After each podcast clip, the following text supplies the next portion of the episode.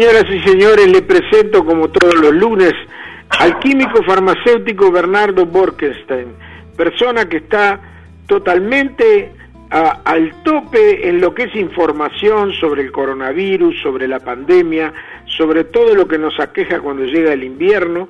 Y hoy el tema que va a abarcar es el de antibióticos y antivirales, que son eh, remedios que tenemos que tener mucho cuidado al usarlos y no autorrecetarnos de cualquier manera. Por eso les presento y ustedes pueden hacer también preguntas a través de nuestros números. Está Ivana con los teléfonos recibiendo los mensajes. Al químico farmacéutico Bernardo Borkenstein, a quien le digo bienvenido al programa. Buenas tardes, ¿cómo está Bernardo? Buenas tardes, ¿qué tal Julio, Ivana? ¿Cómo están? Muy, pero muy bien, estamos bien disfrutando de este eh, lindo solcito de otoño que bastante bueno ha sido el otoño con nosotros. Realmente, la verdad que ha sido un otoño benigno realmente. Este, sí, hoy el, tema que, les proponía es porque al estar en, medio de la situación sanitaria que nos encontramos, la gente eh, tiene que entender que hay medicamentos que tienen un uso específico y que se tienen que tomar eh, de formas a veces también sumamente específicas y no eh, se pueden utilizar eh, antojadizamente, o sea, no es porque el usuario cree, pa, voy a tomar esto, a lo mejor me hace bien y capaz que nos causamos un daño este, mucho mayor que el que buscamos evitar. Eso es lo que hablábamos en la otra columna de los problemas relacionados con medicamentos. Y en este caso, es muy importante entender, por ejemplo, qué es un antibiótico o qué es un antiviral, para saber que, por ejemplo, eh, nunca sirve uno por el otro. O sea, si estoy tomando un antibiótico, no me va a servir para virus y un antiviral no me va a servir para bacterias. Porque eso es lo que es, un antibiótico que, aunque se llama antibiótico, en realidad son antibacterianos por lo general. Este, y entonces em, hay que tener mucho cuidado porque la gente eh, tiende a ir ante eh, cualquier síntoma de gripe o de resfrío fuerte a un antibiótico y hay que entender que no sirve para nada el antibiótico en esos casos. El antibiótico es para enfermedades como una angina este, pulsativa, o sea, que, tiene este, que tiene pus o, alguna enfermedad infecciosa bacteriana. Pero, por ejemplo, un resfrío, una gripe o, o mismo el coronavirus, que son eso, son enfermedades virales, hay que utilizar los remedios específicos cuando los hay.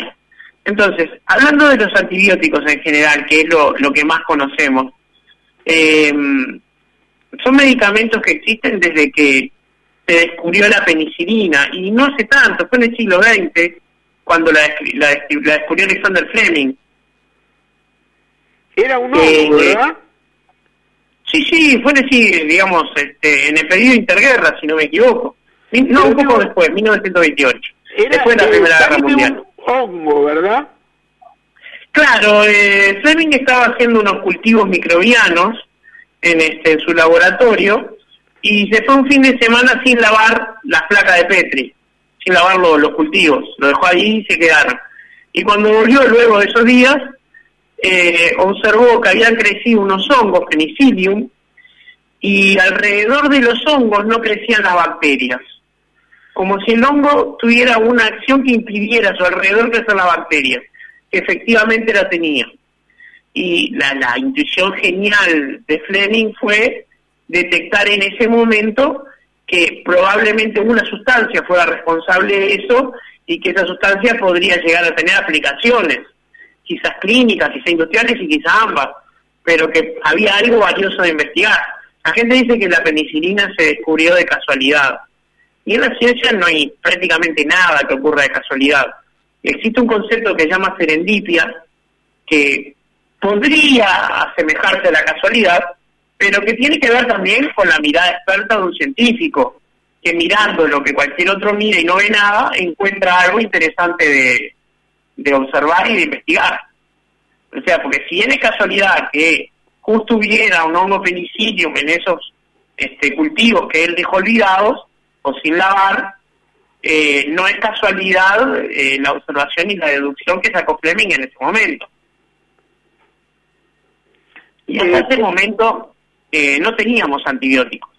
Había algún compuesto de los llamados quimioterápicos, que son 100% sintéticos, que tenía alguna actividad, pero por ejemplo, para que tengan una idea, la sífilis desde el siglo anterior se curaba con mercurio y con arsénico, que son dos metales muy tóxicos. Este, pero bueno, era eh, soportar una cierta intoxicación o morirse de sífilis.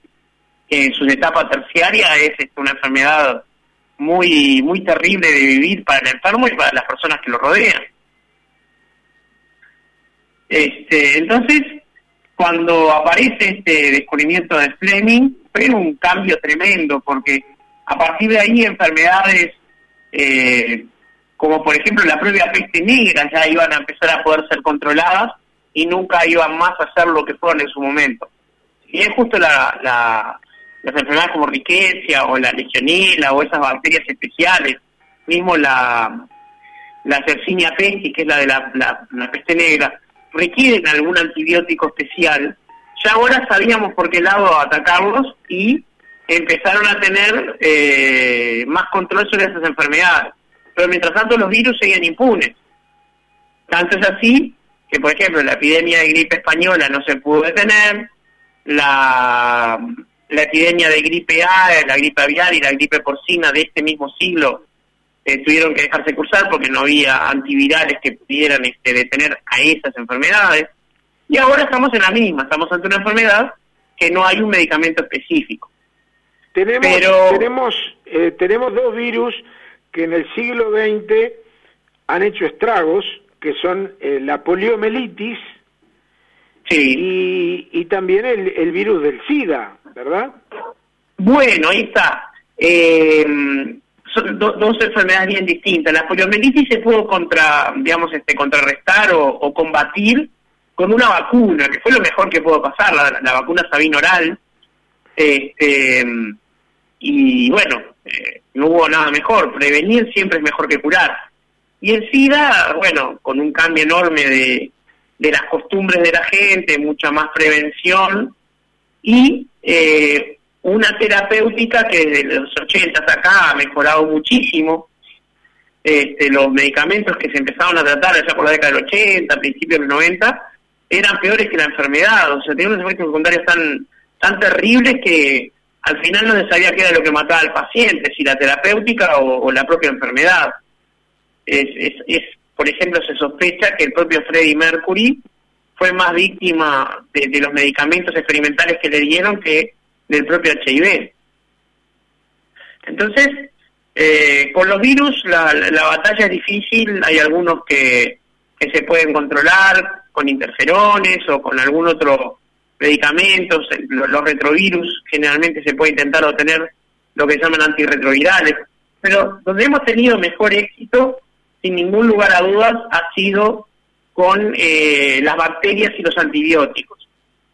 Y con estos este, medicamentos tenemos que tener eh, tres cosas por lo menos en cuidado. La primera es no tomarlos sin indicación médica, porque no todos los antibióticos eh, sirven para todas las enfermedades. Hay algunos, por ejemplo, que son específicos para vías urinarias.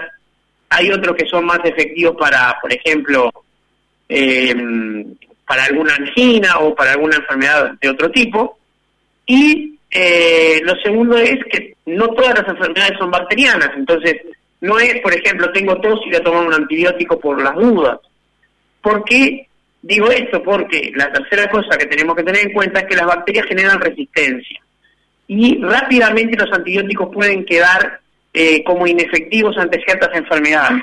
Son el caso de las famosas superbacterias o las infecciones hospitalarias, que se ha hablado mucho en los últimos años, porque cuando se someten a mucho contacto con distintos tipos de antibióticos, las bacterias adquieren una defensa y el medicamento deja de funcionar. Y si el medicamento deja de funcionar, estamos potencialmente ante una bacteria que puede generar una epidemia porque no la podemos controlar con esos antibióticos. Es todo un ciclo que se retroalimenta. Y lo otro, por esta misma razón de la generación de resistencias, hay que seguir estrictamente las indicaciones del médico. Si el médico nos dice cada 8 o cada 12 horas, pues lo tomamos cada 8 o cada 12 horas. Si el médico nos dice tomarlo 14 días, lo tomamos 14 días y no hasta que desaparezcan los síntomas. Porque, ¿qué pasa? Yo tengo una angina, eh, a los 3, 4 días tomar antibiótico, capaz que yo me siento mejor, pero el antibiótico lo tengo que seguir, lo tengo que terminar. Porque si yo dejo de tomar en la mitad, corro el riesgo de que las bacterias generen, este, eh, ¿cómo se dice? Este, mm, resistencia y ya dejen de servirme los antibióticos y me enfrento a la posibilidad de que la bacteria me cause un daño mayor por el simple hecho de no seguir tres o cuatro días más tomando el remedio como me lo indicara. Claro, claro. Entonces, ahora, eh, sí, sí, adelante, adelante, adelante. No, no, no, no, está bien, dime. No, le quería preguntar que sobre el coronavirus, que es una, una bacteria que todavía no tiene ningún tipo de antídoto. Es un virus, no una bacteria. Eh, sí, es un virus que no tiene ningún tipo de antídoto. Este, la poca circulación que está teniendo en nuestro país, tenemos en todo el país 37 casos, acá en Montevideo 14 casos de coronavirus. Diagnosticados. sí. ¿Eso sería el eh, signo de que de alguna manera nos podremos librar del virus más rápidamente? Bueno, eso quiere decir, la circulación del virus se llama endemia, ¿no? Este, cuando algo es endémico quiere decir que está distribuido por todos lados y lentamente el, virus llegó para quedarse, va a ser endémico, solo que se supone que vamos a generar algún tipo de resistencia poblacional a él. Eh, si no vienen nuevos contactos de afuera, o sea, nuevos contagios, lo más probable es que sí, porque al no haber contagiados nadie puede contagiar. Pero el tema es que en algún momento vamos a tener que abrir las fronteras. Y ahí, por más que se pongan puntos de medición de temperatura y eso, eh, sobre todo en las fronteras secas, que la gente viene en auto, eh, algún contacto se puede escapar de personas contagiadas que puedan generar algún foco. Eh, para que se considere que el virus está erradicado, tiene que haber dos ciclos de contagio completos sin casos nuevos. Por ejemplo, ayer hubo un caso nuevo. Eso empieza la cuenta desde cero. Por más que se curaron tres, apareció uno, entonces el número siguió bajando. Pero no tiene que haber ningún caso nuevo. Si en 28 días, que son dos ciclos de 14, que es lo que demora la incubación, no aparece ningún caso nuevo, se considera que eh, desapareció la epidemia. Pero eso no quiere decir que no pueda volver. Claro, lamentablemente nuestros vecinos están pasando por un muy mal momento, tanto Brasil en toda su población como Argentina, sobre todo en la parte de Buenos Aires y el Gran Buenos Aires, ¿no? Este, sí, eh, Brasil ha sido este, completamente displicente y, muy ineficaz desde el inicio de esto. O sea, Bolsonaro se tomó esto muy, muy a la ligera y muy irresponsablemente. Argentina intentó hacer las cosas bien, pero como todo en Argentina, a veces le sale y a veces no, y muchas veces no. Este, ahí donde se demuestra la diferencia de un país que tiene un sistema de salud andando, o sea, el sistema de salud es muy superior al de Argentina y al de Brasil, este, donde tenemos este un gobierno que tiene las cosas claras, una oposición que no le pone, pone palos en la rueda, o muchas cosas que se han, se han coordinado este, a, los efectos de que las cosas salieran bien, o sea, se tomaron las medidas correctas en el momento adecuado, eh, se fundó un grupo de científicos asesores, lo cual nunca dejaré de, remarcar lo, acertado que me pareció, y también hemos tenido suerte, ¿por qué negarlo? Este, se cerraron las fronteras y se contuvieron los focos, podía no haber pasado, pero pasó. Entonces, entre una combinación de una cierta suerte y algo que parece estarse dando, que están encontrando una correlación que los lugares más húmedos tienen menos casos de coronavirus. Entonces por eso uno ve que en Paraguay hay pocos casos, en Uruguay hay menos, pero en lugares súper secos como Perú, como Ecuador, como este como Madrid, por ejemplo, los casos siempre fueron muchos más. Y van a, pero eso es algo que habrá que estudiarlo más tiempo, ¿no? Ivana, ¿tenemos mensajes de la audiencia? Sí, tenemos mensajitos que están llegando al 098-120-770, mensajes de texto y también por WhatsApp al 092-770-111.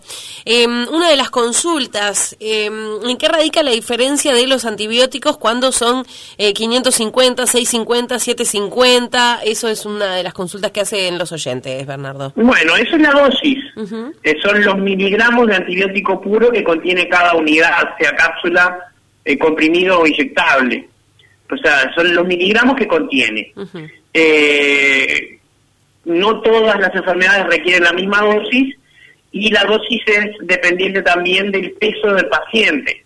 Ah, Entonces, a un niño de 4 años no le vamos a dar los 750, por ejemplo. Claro. Digo, por claro, no le vamos a dar la dosis más alta de entrada, le daremos uno pediátrico, pero eso es eh, la dosis del medicamento. Bien, ya lo habías comentado, pero bueno, vamos a reiterarlo. ¿Qué pasa si corto eh, el tratamiento antibiótico o antiviral? Preguntan por acá. Con los antivirales es, es más irregular lo que pasa porque el ciclo viral es, es muy complejo explicarlo acá, no ocurre como el bacteriano, pero este, con los antibióticos, si yo corto el ciclo antes, primero que me puedo volver a infectar con la misma enfermedad si la bacteria sigue circulando por el cuerpo, y lo segundo es que eh, se puede adquirir resistencia, tanto de esa bacteria como de otra que sea comensal de mi, por ejemplo, de la microbiota intestinal. y eso podría generar un problema futuro porque ese mismo antibiótico ya no serviría para tratar la enfermedad. Claro. Eh, una- un ejemplo muy muy este muy muy usado generalmente para, para, para enseñar esto en la guerra de Vietnam este, los este, en aquella época la sífilis nunca había registrado un caso de resistencia a la penicilina ¿sí? En las piroquetas no había registrado caso de incidencia de, de resistencia. Pero ¿qué pasó? Los soldados americanos empezaron a utilizar la sífilis como la sífilis, la, la penicilina como preventivo. Entonces inyectaban la penicilina antes o después de tener relaciones sexuales, no por estar enfermos. Mm. Obviamente sin protección. En aquella época Claro. Los criterios de protección eran muy diferentes, ¿no? Sí. y empezaron a generar este, sífilis que eran resistentes a la penicilina por abusar de la penicilina de forma banal. Claro. Claro. Sí, sí. Eh, por acá... Eso es lo que pasa cuando uno abusa del medicamento, ya sea porque lo toma mal o porque lo deja de tomar antes de, de tiempo. Bien. Acá el celular que termina en 604 dice, hola, ¿se puede tomar alcohol cuando uno está tomando antibióticos? No, no, muchos antibióticos tienen una interacción muy mala con el alcohol. ¿Qué es lo que Algunos puede pasar? peores que otros, pero este puede llegar a dar molestias bastante grandes. En el mejor de los casos el antibiótico pierde el efecto, Pierde el efecto. pero puede llegar a ser bastante este molesto en algunos casos. Bien, perfecto. No, no, no se puede. Después, em, consulta por acá. Para las verruguitas que salen en los párpados alrededor del ojo, ¿hay algún producto para eliminarlas? Preguntan por acá. Bueno, las verrugas es el virus del papiloma. Este, generalmente hay que ir al dermatólogo y, y se hace una cauterización en frío o con calor, porque justo el ojo es una zona difícil. Claro. O sea, lo- lo- los eh, dispositivos tópicos, los, los medicamentos como el tópico ruso y otros medicamentos no son para aplicar en el ojo ni cerca del ojo. Esa es una zona bastante compleja. ¿no? Ahí dermatólogo derecho Bien. y que el doctor decida. Bien. ¿Es verdad que los Por- antibióticos matan todas las defensas? Preguntan por acá. No, no, lo, lo que hace el antibiótico es, eh, en algunos casos, no en todos, eh, matar la flora intestinal. Ah, O sea, entonces puede pasar que después de un curso de antibióticos aparezca una diarrea o algún efecto, pero es transitorio y tomando un probiótico se recupera bastante rápidamente. Incluso el probiótico se puede tomar con el antibiótico para evitar el problema. claro. Por acá, el celular que termina en 094 pre- consulta. ¿El COVID prefiere cromosomas XY sobre XX? ¿Prefiere algún grupo de sangre? Dice. Sí, es, es muy, este, muy, muy políticamente correcta la formulación de la pregunta. Sí, aparentemente las mujeres se, se enferman menos que los hombres. Y aparentemente parece que sí. Pero no, no, no sé si será una causa de cromosoma. Claro, sí, sí. No, no, no sé si será por un tema genético. Pero estadísticamente se enferman más los hombres, sí. Bien. ¿Qué opina el químico del magnesio como defensor del sistema inmunológico? Pregunta el celular que termina en 458. No, el magnesio no es un suplemento para la parte de, inmunología, o sea, para levantar la defensa. Sí lo es el zinc. Sí lo es el zinc. Este, el magnesio más bien es para el, la parte osteoarticular del aparato locomotor. Ahí es muy necesario porque el magnesio complementa los este, los ciclos de la vitamina D y el ciclo del calcio. Bien. Y por acá voy con la última consulta. Dice, ¿el herpes zóster es también un virus? Pregunta Juan de Tala. Sí, claro, sí, sí, se llama así, herpes zóster. Perfecto, perfecto. Bueno, por ahí nos quedamos. Contanos un poquito las redes en las que te podemos encontrar, Bernardo. Sí, cómo y no. sé si estás con eh, algún curso. Tanto en Instagram como en Twitter contesto todas las preguntas que, me hagan por ahí. Muy bien. Es arroba larga ER, como mi nombre, Bernardo, uh larga ORK como mi apellido. Arroba larga ER B larga O R K, Bernardo Borkenstein. Y este y también me pueden encontrar este Quiero recordarles que el taller de filosofía contemporánea, pensamiento complejo que da Bernardo Borkenstein, eh, entra ya en el segundo semestre y que por informes e inscripciones tienen que escribir a Borki con K y con Y arroba montevideo.com.uy o pueden llamar al 093-973-703. Muy bien. Sí, vamos a aclarar que universitariamente también estudio filosofía, ¿no? No es que como químico doy clases. Estaba aburrido y se le ocurrió. Eh, no, además lo que da es muy bueno. El pensamiento complejo como herramienta, el nacimiento de la tragedia estudiando a Friedrich Nietzsche, después la dinámica del amo y el esclavo de Hegel, la belleza, Humberto Eco, el bien, Aristóteles y Kant, y finalmente la existencia de Dios a través de Descartes, Leibniz y Borges. Muy bueno. no, esos simplemente son los, los, puntos de partida. Porque en estos últimos dos mil años sobre la existencia de Dios, algo se ha escrito. bueno, este, excelente, Bernardo, lo felicito, bueno, bueno todo. Y yo le, yo le digo hasta el próximo lunes. Hasta el lunes, que pasen muy lindo y cuídense.